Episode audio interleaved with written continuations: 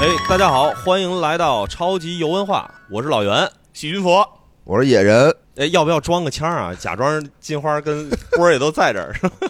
我是金花， 好，那个这期啊，大家听着可能稍微有点懵。是不是好多人不认识老袁是谁？据说啊，这个假传圣旨环节里头，啊老是会 Q 我一会下。出现的这个神秘人物、嗯是吧、嗯背后的大 boss，完了完 了，这事儿犯了。我先说明一下啊，咱这期节目呢，情况是这样的：细菌佛呀跟野人是我临时抓包给抓过来的。我就说呢，我说咱们这个超级文化做了一年多了，本来原来是想赶着说咱们这个播放量破百万的时候啊聊一期，哦后来啊我没盯住，过现在过早了就过过了。没想到这么快就到达了一百万。对这个百万播放的时候，其实我是想复盘一下，到底咱们做这个超级文化跟其他的一些播客节目有啥区别？哎，哎，这个事儿啊，确实是我挺想说道说道的。我记得去年的有一天夜里啊，咱们录完了超游之后，嗯一块儿呢出去去撸了个串儿。对，其实当时呢聊了好多，后来呢是写成了一篇文章，但是呢超级文化它没公众号，所以那文章啊，我估计十有八九大家也都没看见。应该没看见。 对，所以咱在这儿呢，也就是再多磨叨几句啊。嗯嗯嗯，就是说为什么会有超级文化这么一档节目？哎，我呢先请一下佛爷吧，嗯先跟我们先说说到底你是怎么进到的这个超级文化的主播阵容当中。其实这还挺关键的，哦，要说这事儿啊，啊，我他妈也不知道。 哎，我是真不知道，嗯因为其实我知道有《超级文化》这个节目，那个是在很早，就是在院长跟恶霸波他们俩联袂出嗯演的时候，我就知道这个节目出来了，我那会儿就追着听。嗯然后我也是在二零年夏天，在那个野史下酒有一个煮酒叙话，讲那个三十岁什么之后播的一个感受，然后它里面也讲了，就是说如果有人想做这个播客类的东西啊，有这个嗯兴趣，可以跟他联系。那让他既然他都张嘴了，那咱就跟他联系呗。对对对，那时候我记得是梁波把佛爷的微信推给我，对然然后后当时对佛爷还把自己参与到其他节目录制的那些链接啊给我发了一下，我都听了一下，我说哎这可以可以，太难得了，哎找到一个这个经历丰富啊，然后对这个事儿又特别有热情的人，这个嗯挺难的。嗯，因为实际上我跟梁波，我们俩从一九年开始啊，就一直在发这英雄帖，然后召集这种有兴趣的人来录节目，就没听见就不是 因为《野史下酒》这节目太多了。哦一九、年的时候，我还在春秋战国时期呢，哦，还没有到呢。等我听到的时候，感觉每次都没赶上 车。然后这终于我已经把那个《野史下酒》追完了，追当完时、了啊一下就赶上新鲜的了。啊，然后你就说，哎，听说你们找人啊？ 啊，是两年前发的。对，我要是这回赶上了，哎，我赶紧跟他联系联系。啊然后就跟梁波就联系上了，嗯然后梁波就约我到他们家，说那个正好他要录节目。我想那行啊，那不是录《野史下酒》吗？那我我也准备准备，对吧？什么 主要是梁波心态也发生了变化，就是是啊之前他一般都是约姑娘到他家里头去，啊然后我估计是那年实在是找不着了。那年啊，确实有女朋友了，不方便再约姑娘， 就来来一个约一个老爷们儿吧。对，然后后来呢，我就把赶紧把那个我那落满灰的《资治通鉴》，我说赶紧吹吹吧，我说看一看，然后就到了那个波儿家，然后就看见了还坐着一个同学，哎，嗯就是这英俊潇洒、风流倜傥的野人，哎，然后哦，你第一次就是跟野人就碰啊哎面，了我，第一次就见着野人了，我们录的是那个《命运石之门》，啊，哦对，坐在沙发上玩狗， 玩玩珊珊啊。然后梁波就跟我说啊，说今儿不录《野史下酒》，我说行，得嘞，把《资治通鉴》赶紧收回去。 然后说啊，今儿咱们录个那个超游。我说哇，我说一上来就能那个录超游吗？我说那录什么呀？梁波说录这个《命运石之门》。我说那太好了，这节目这个话题太棒了。梁波说是吧？这个选题特别好哈。我说对，完全不知道你们要聊什么。所以其实也误打误撞的，就对是其实加到第一了次嗯超游这边。对，然后也是当天那天院长就也到了，然后也是嗯第一次见着金花本本花，金花本花，嗯，正好啊，就是这个话口，我就说一下，这个超游其实是我们做的一个小的探索。嗯我们文章当中其实是提过这个事儿嗯，我一直就想干这么一个事儿呢，就是按品类，比如说大家其实都玩游戏，哎只不过对游戏的定义可能不一样啊。现在呢，能找到的一些游戏类的播客节目，以主机游戏为主，是但这主机游戏你不能说它就是游戏的全部了。对吧？对对嗯咱们不能忽略小霸王，对吧？ 也不能忽略之前这个水枪套圈儿游 戏，是吧？就是我觉得，其实游戏这件事儿是人的娱乐生活方式的其中一种。每个人都会玩过，最嗯起码俄罗斯方块儿是大家都玩过的，嗯呃，对，听完我们节目的肯定都了解它的来龙去脉了，对吧？嗯对，就是把游戏稍微放大一点的话呢，那其实会有很多人都愿意来分享自己跟游戏相关的一些经历，嗯，嗯，包括对游戏背后的一些文化的一些了解啊、认知啊、分享。嗯嗯我们就想说，围绕这个事儿做一档节目，做成开荒厨子模式。嗯，这开荒厨子模式啊，就是我还是请佛爷再跟我们稍微的讲讲，嗯因为上次正好咱聊天的时候，啊你不是也说了嘛，就是嗯你也了解这个方式，比如最典型的某全球知名的小吃品牌啊，啊，哇要讲讲这事儿。行，我们现在从莆田就来到了沙县，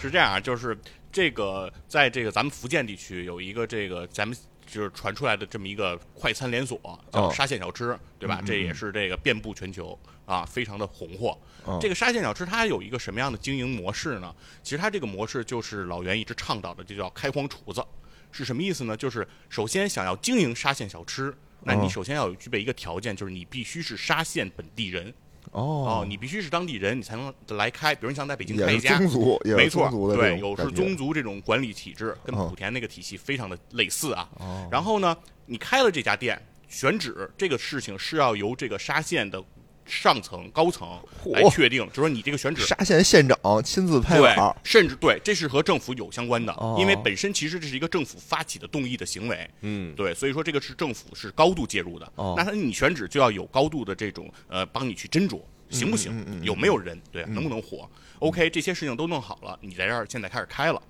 开了以后，你这个店慢慢就走向正轨，哎，开始挣钱了，哎，开始经营的红火了。那接下来怎么办呢？不是让你继续留在这里把这个店做大做强，啊而是说 OK，你的使命结束了，你现在去哦寻找一个新的地儿，你再开一家。哎呦嗯你这个店给谁呢？给我们沙县的老乡，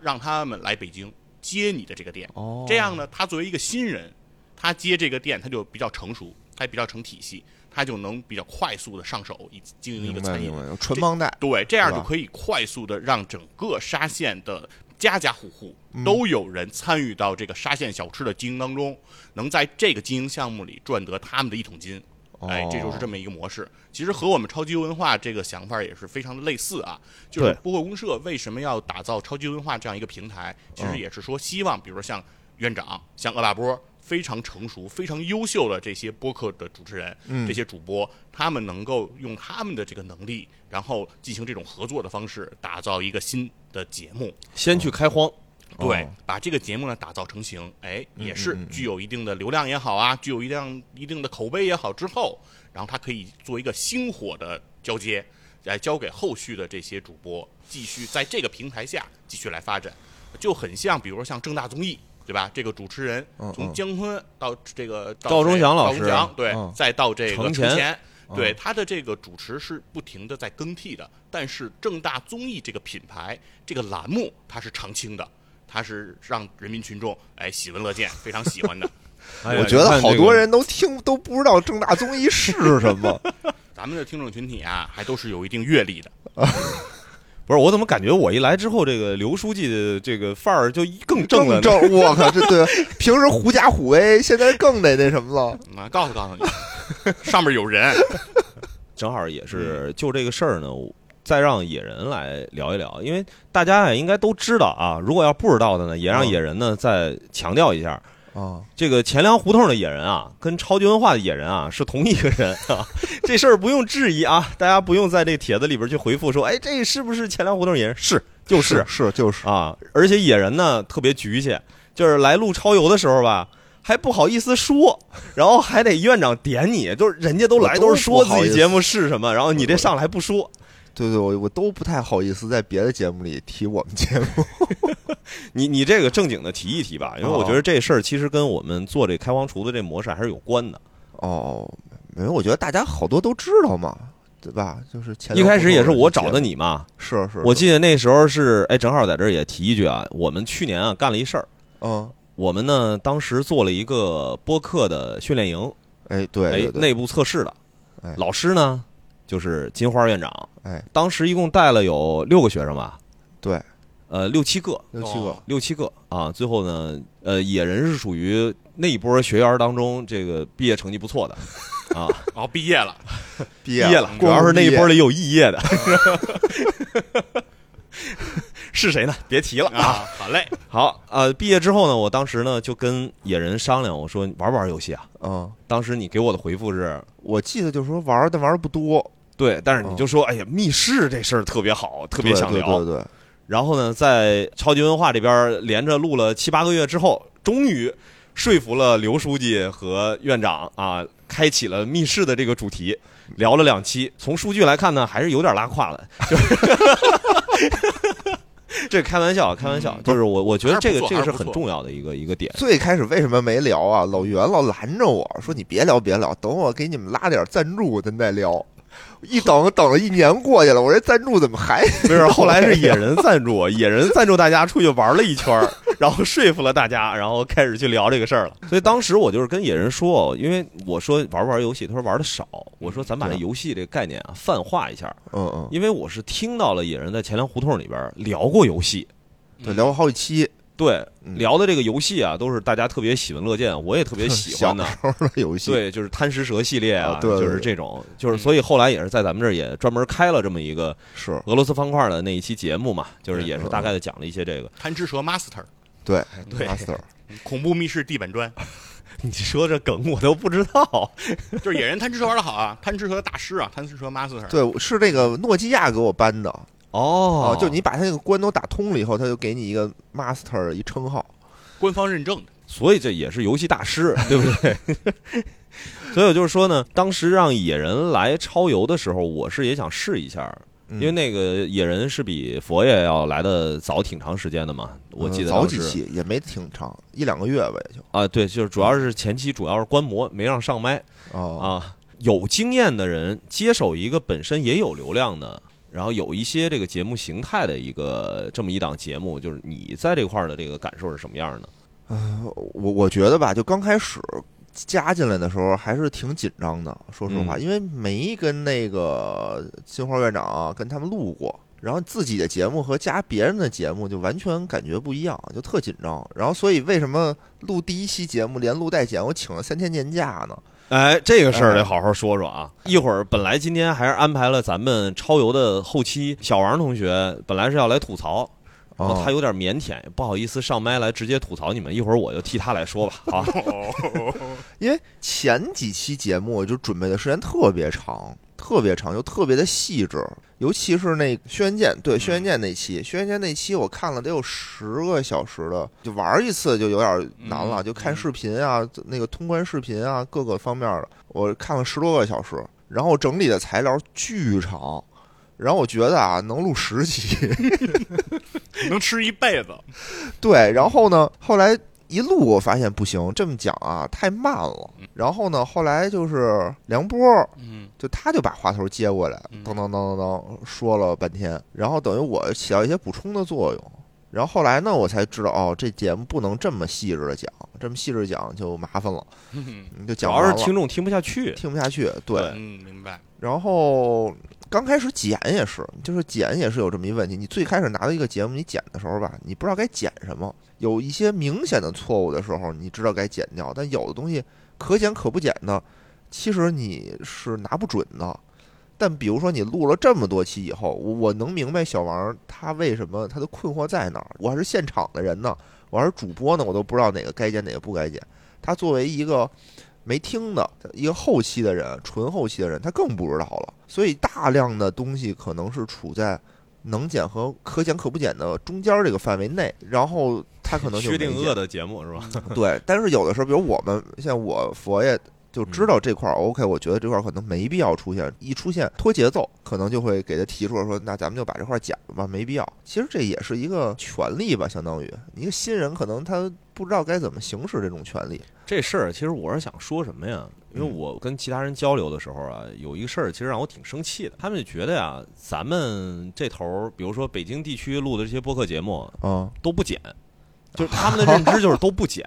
为什有么谁有呀、有不减的，这是肯定的，啊，对，嗯有不减的对，这这是我一定承认嗯啊。但实际上，我们超游这个节目从来都是配的专门的剪辑，比嗯如说最开始最开始的时候，梁波剪，哦，这是开荒时代嘛，嗯那肯定就是先他来上手。后来呢是野人，我剪了几期吧，剪了几期啊，就是我说实在这事儿，不行我了得稍微的多说一下。就是后来啊野人有一天，就是这个工作日嗯啊啊，在公社咱望京的第一个场地嘛，啊当时过来跟我来聊天儿。当时我看那时间，我说，哎，你是今儿你们公司放假？啊我，说不能啊，你们这个工作这么稳定，就不太可能赶那么一个对季啊，对，不太可能放假，就是被对开了。哦对对。 然后野人跟我说呀，说那个专门请年假剪节目，对啊，我这刚开始来跟梁波跟院长录节目得重视啊，有公社的节目，对不对？我当时听了之后，我心里头就实在是有点过意不去了。我说你这好正经工作是吧？这个高富帅，然后虽然说当时正找对象是一个最大的困惑，就是，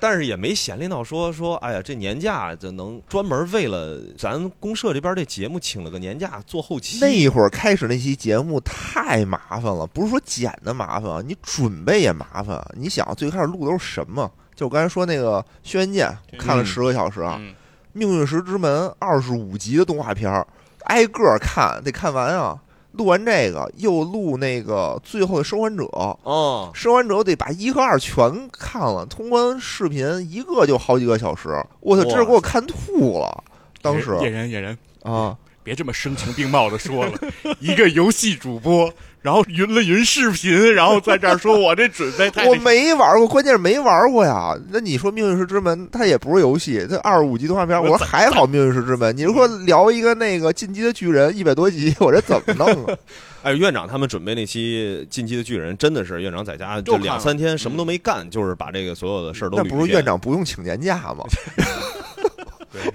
你这吐槽的失业这事儿是吧？ 这我我其实在这想说什么呀？就是超游其实投入了特别特别多的精力，不管是主播还是后期这一部分。嗯是就是野人之前跟我说完了，说得请年假去做准备、做后期这事儿之后啊，我就过意不去了，嗯就赶紧问芝芝啊，能不能专门来负责这个事儿的后期？就是咱们的芝大爷，知大爷，差点 FM 的主播芝芝，哎这广告打起来啊！打起这来有兴趣的还是可以去听一听。哎啊，虽然他的声音一直没有出现过，特别认真的负责了咱们这边好几十期的内容。是，就这样呢，起码让主播能够更踏踏实实的把心思都花在节目的准备和录制上了。是再到后来啊，这个芝芝这边的时间呃也被公社这儿压榨的有点儿够呛了。嗯现在接手的小王， 嗯，就是我们是做后期的，我们是对故意营造一个这种对通过对剪辑让你觉得我们聊天儿对很轻松，其实是在后期这方面投入精力非我常们大。这是一种至真化境， 刘书记，来来来，总结这剪个，了跟没剪似的，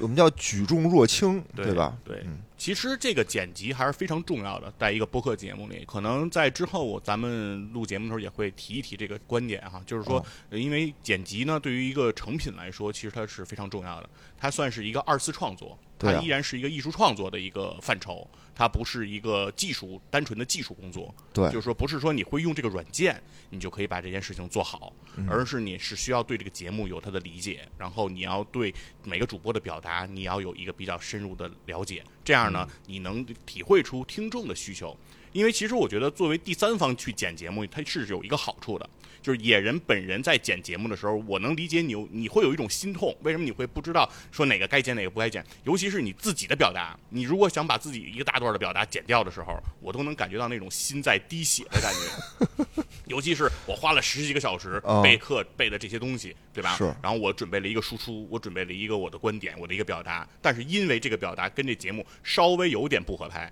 对那我要现在把它给完全拿掉，就会心里会有一点点别扭。但是对第三方来说，其实相对来说就没有这个门槛儿，没有这个心理建设的过程。他相对来说就是，如果他对这个理解 OK 的话，他是可以很客观公正的把这个东西拿掉的。其实这是一个好事儿，嗯，是，那这我想采访一下野人啊，就是因为后期这事儿呢，咱也告一段落了，其实就是想跟听众说一下，因为大部分听众其实还是没做过节目嘛，嗯，就是他其实体会不到做节目在这个里面大家要投入的精力。换一个角度来说，你比如说像野人自己本身有自己的这档节目《钱粮胡同》，那你参与到一个开荒模式下的这个超游的节目当中，你的感受我觉得我的感受还是有变化的。最开始有吧成就感吗？咱先说这事儿。有啊，有啊我为什么今肯定儿有就是成就抓感包抓你们来啊？啊这个其实也是有重大的事项发表，然后你先啊说你的感受，一会儿咱们说一下这个事情。我觉得肯定是有成就感的。就是你参与一档这个播放量破百万的一个节目，肯定是那什么，因为最开始你你刚加入进来的时候吧，然后加上那个院长梁波都是咖位比较大嘛，是吧？你是很紧张，然后直到看到了我啊，心态一下就平了。 后来呢，是因为有一阵儿吧，就是大家的表达欲都特别的旺盛。其实有一阵儿是大家会存在这种抢话说的这种情况。 讲话这事儿一直没有存在我。我觉得现在好多了，就随着大家的磨合，现在变得好多了。那会儿我觉得我就根本插不上话去，就是我跟那儿坐着，我不说话，这期节目已经很满了，我没必要说话是。。是是对对对对对，哦不是，主要是因为那会儿你睡着 了。是因为我没话说， 所以我睡着了。我后来呢就觉得准备的充分一点儿，然后呢大家的磨合的也更好了，就你知道自己该在什么情况下说话，你自己的角色定位也越来越准确的时候，你的参与感就会越来越强了，然后你就会觉得，哎，我特别想每两周啊，我就特别会想着这件事儿，就这件事儿。录超级文化在我的生活当中的比重会越来越重了。你比就如是原我来都能感觉到，你们其实已经把这当成一个娱乐项目了，是吧？对啊每一期，然后一定要这个考虑一下，哎，赌，哎，这次刘书记是不是迟到 了？是吧？对，因为最开始你看啊，最开始为什么就芝芝说那个后期就特别简单呢？就是因为就院长听或者梁波听，对吧？就他们俩听，其实我也没必要再参与什么意见进来了。但随着就是我们参与的深入，就是我也会去想着去 OK，比如这一期是我主要说主要讲的一期节目，我就会想着自己去该怎么设计这期节目，对吧？不光是剪辑，那你比如说片头曲、片尾曲，你的嗯设计其实也都在里面。然后你会想把它打造成一种你想象中的一档节目，我觉得是这样的。然后之前说的那个开荒厨子，因为之前咱们吃串儿那次刚开始录，对吧？其实我对这一点不是很理解。你现在呢？你再说到这个开荒厨子，其实我是有一点不同的想法的。哎，说说说说，哎，为什么呢？因为我觉得啊，这个播客还是比较个性化的一档节目，它和那个什么沙县小吃和那个正大综艺还不太一样。嗯，沙县小吃是什么呀？我 OK，我把我的配方，我标准化把我的运营都标准化了，嗯我这东西就是这个了。你谁来运营，它就是这东西，嗯，对吧？但是这播客不一样啊，你比如。从去年第一次录这期节目到现在，我觉得大家配合越来越默契，越来越好了。比如说啊，现在梁波院长就走了，说我们去搞别的节目去了。然后我跟西云佛可能再来新的主播的时候，那我们还得从头去磨合。其实这个磨合的过程，一是我们的磨合的过程，二是听众磨合的过程。听众不光是听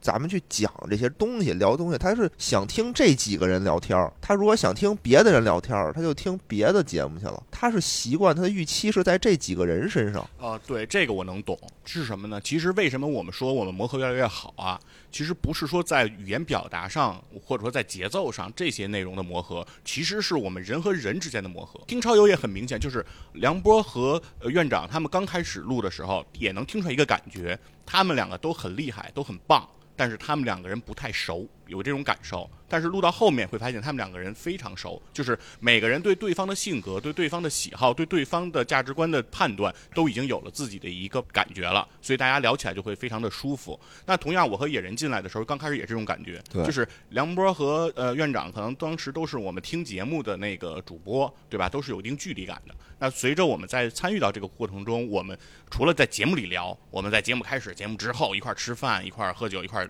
也会有很多深入的交流，对吧？比如说这个大家的感情生活呀，是吧？然后大家的工作情况呀，大家这些对于很多事情的判断呀，这种是吐槽，通过这些，其实我们对每个人都比较熟悉了。然后这样的话呢，彼此之间其实对对方的这种感觉也会越来越近了。那那个时候，我们再在这儿录节目的时候，呈现出来的效果，听众就能感受到，就是我们本身彼此之间是很熟悉的。那那个时候，他们也听着会比较舒服。那如果是新的人呢，其实可能最难最难的一点就在于说，彼此之间没那么熟人。其实是能听得出来大家的关系的这种远近的。听播客其实很多时候不是在听内容，是在听人，是在听对人对和对人之间的关系，是听对主播是个怎么样的人，主播这个人我感不感兴趣。那还有一点就是说，呃，这几个主播他们之间的关系，他们之间的这种。交流，我是不是感兴趣？就像听钱粮胡同，很多人说特别羡慕野人，说羡慕野人在工作中交到的这些朋友啊，大杰子也好啊，无聊也好呀，大哲也好啊，对吧？都是对非常好的这些朋友。他说大家就会羡慕这种感受，就是说为什么我也同样上了很多年班儿，为什么我没有在工作中结交到这些兄弟？然后这些兄弟可以再单开一摊事儿，一个业余的爱好，一个不挣钱的事儿，大家又能热衷的干，大家就很羡慕这个状态。这也是大家听铁亮胡同的一个很重要的原因。哎呀，说的真感人 啊！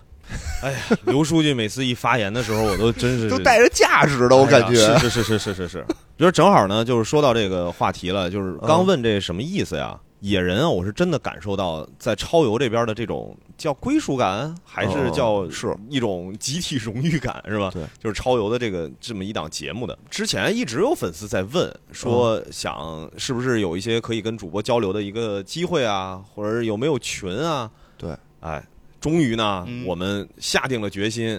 啊。因为之前我我担心什么呀？有有前面儿野人之前说那个，就是请假来做嗯节目准备和后期这事儿，嗯为什么你老催我弄，我一直不弄啊？嗯，对就啊，是我是怕对大家的这个时间精力占用太大。哦你说你不说话，是不是听众会觉得，哎呀，你怎么这么冷啊？你像梁波这种几乎不跟听众交流的，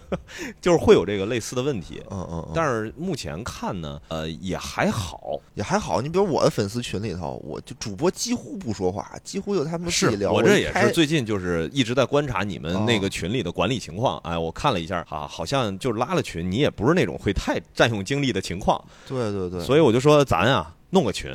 哎，那就嗯佛爷说一下吧，那个加什么号？哎，对，现在这个重大发表啊，终于大家有群了。之前啊，我们就是在另外一个 A P P 上说我们嗯建一个群，但是呢门槛有点高啊，弄得大家有点费劲。 就还得下载，对还得下载找，对，而且吧，就是老忘。大家吧，你不可能也要求大家说经常去看一另外一个 A P P 是吧？对大家每天都用着微信，用着很多社交媒体了。你说是是是为了听个超级文化，我非得再关注一个另外一个社交 A P P，有点难啊。嗯，当然 A P P 还是很好的。啊，井盖 A P P 非常的棒啊，这是一定的。但是呢，也是希望给大家降降门槛儿。哎，啊，所以说我们还是希望建一个微信群。哎，那现在这个加群方式呢也非常简单，大家就在这个微信上搜索这个“细菌佛全拼二零二一”，哎啊，“细菌佛全拼二零二一”，这个“佛”是这个 F O 啊，佛窝佛啊，对，细菌佛二零二一，搜索这个之后，你就可以加上我了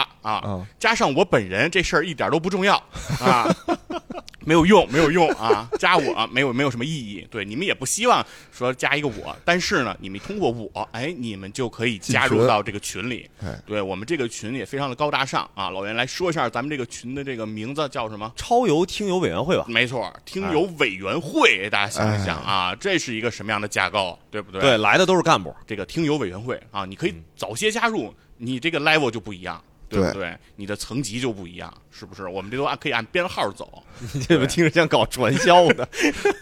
没有啊，没有任何意义啊，就是这里头跟钱一点不挂钩。但是呢，就是你地位不一样，对吧？你说你是原始的这个委员啊，对吧？那后面的可能可能就得是后任委员，然后呢，再嗯后面可能就是后补后任委员，对吧？那就是大家还是会在这个时间上能拉开一些层段，所以大家呢尽快啊来添加我这个微信，所以大家一定要加入啊！细菌佛全拼二零二一，所以嗯今儿其实就这么几个事儿，一个是复盘一下，跟大家讲讲，其实超游的这个模式，嗯就是打从一开始，这个主播阵容是有一个替换的。但我刚也听出来了，野人说的这个意思，就这个哎替换也不能太勤、对啊，也因为不知道它哪中间的这个熟悉的这个过程，磨合的时间挺长的。是所以呢，如果也有意愿的听众朋友们想嗯加入到超游这个大家庭的话，及早报名，及早磨合啊。哦，对，这个时候也是，其实加入这个群呢，其实你就会跟主播有一些比较强的连接，就是大家对你的熟悉度也会增强。就是说，可能在你来录节目之前，我们对你也比较了解了，你对我们也比较了解了。那那样的话，如果真的有一天你加入到这个节目里，那上手就会很快了。没错儿，就是、没错儿，没就错是儿这。样一个情况。嗯，嗯嗯嗯，所以主要也是发表一下这个事儿。那哎这期节目呢，因为没聊到任何游戏的事情，所以我觉得也别太耽误大家的时间。这个好节目开场的时候也都说了，你就大家都没听过我的声音，对吧？嗯而且其实我也不怎么玩游戏。 就是这个是一个更重要的事情。我本来今儿我还想说跟你们聊聊那个《模拟人生》这个游戏，啊就是我是觉得做播客公社呀，包括跟大家一块儿去开发新节目，嗯一起在播客这圈里做点事儿，其实就像我大学的时候玩模拟人生的那个感觉一样，哦，就只不过呢是一个网络版的，呃，我这不是跟着我自己创建的角色，还是跟 NPC 去交流，是跟现实生活当中的人去更交有流意。思。嗯对我本来是想这么聊，后来觉得有点太太生硬了啊，这个过度太生硬了，所以我说算了，咱就是踏踏实实的把这事儿聊明白就成了。嗯，嗯那这期节目呢，就简短一点儿，咱们也就是半个多小时的时长，嗯好哎，大家听明白了就好。这也那是一期加更节目，，对加不更会影响我们每周六的正常的固定节目更新啊，大家不用担心。这个微信号啊，到时候咱们直接写在咱们的简介里面，那期节目简介里也是防止大家这个全拼拼错字母什么对的。对对对对，好，那这期节目就到这儿吧。嗯好，好就是的，谢谢你们两个人抓包，一会儿野人还要去玩密室。 野人真忙，好嘞，哎好嘞，好嘞，拜拜。拜正拜。片节目再见了啊！ Thank